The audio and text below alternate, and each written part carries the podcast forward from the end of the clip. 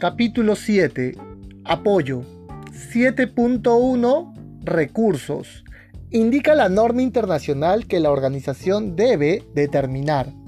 ¿Qué significa la palabra determinar? Significa caracterizar, detallar. Hay que detallar, ¿no? Hay que mantener en detalle los recursos. Eh, además, la norma dice para proporcionar recursos necesarios para el establecimiento, implementación, mantenimiento y mejora continua del sistema de gestión antisoborno.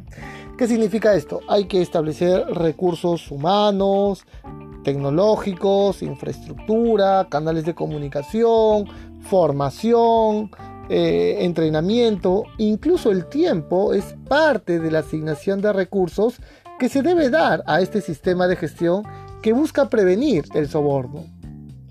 7.2 Competencia. 7.2.1 Generalidades. Indica la norma internacional que la organización debe. Letra A.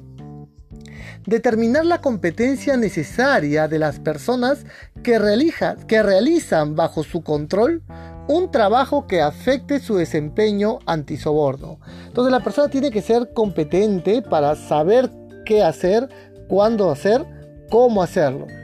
Entonces tiene que tener todo el conocimiento, el expertise, por supuesto. Ítem B.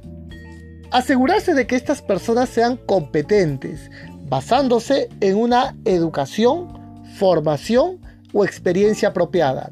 Acá la norma nos presenta tres variables es la educación. ¿Y qué es la educación? Es el grado de instrucción.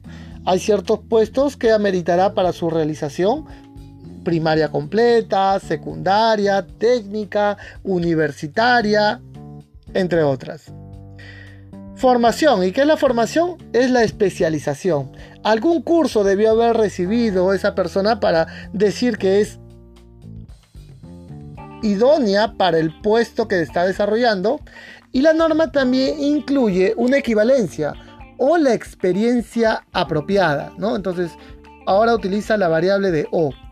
Los años haciendo una labor denota una vivencia, ¿no? Se, se, ha ganado de incidencias que le permite a él tener un conocimiento. Y finalmente podemos declarar de que esta persona es competente. Letra C. Cuando sea aplicable, tomar acciones para adquirir y mantener la competencia necesaria y evaluar la eficacia de estas acciones tomadas. Claro que sí. La norma lo que nos entrega es que si esa persona no es competente, no es que la despida, sino es que garantiza, vamos a establecer mecanismos para que alcance la competencia. Cualquier mecanismo que tú le puedas dar, pasantía, entrenamiento, sesiones de, de coaching, entre otras, bueno, evaluaremos para garantizar que es competente. Letra D. Conservar la información documentada apropiada como evidencia de la competencia. Usualmente 7.2 la asociamos con el Departamento de Recursos Humanos porque es este departamento quien mantiene los registros de competencia, es decir, tiene el legajo del personal, tiene el grado de instrucción, ¿no? que si hemos determinado que es técnica, tiene el certificado técnico, eh, algún curso, una especialización, un diploma, entre otros, lo tiene el Departamento de Recursos Humanos. Y los años de experiencia, que finalmente figura ahí. Ahí dice 5 años de experiencia y nos puede evidenciar el Departamento de Recursos Humanos. En este apartado está la nota. ¿Qué dice la nota?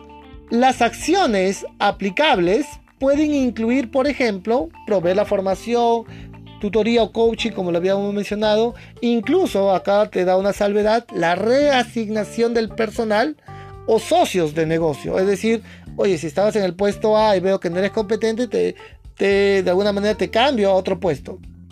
O el reclutamiento o la contratación de los mismos. ¿no? Entonces es parte de las acciones a tomar. Muy bien, queridos alumnos, eh, espero que esta información te sea valiosa. Nos vemos en el siguiente capítulo. Muchas gracias.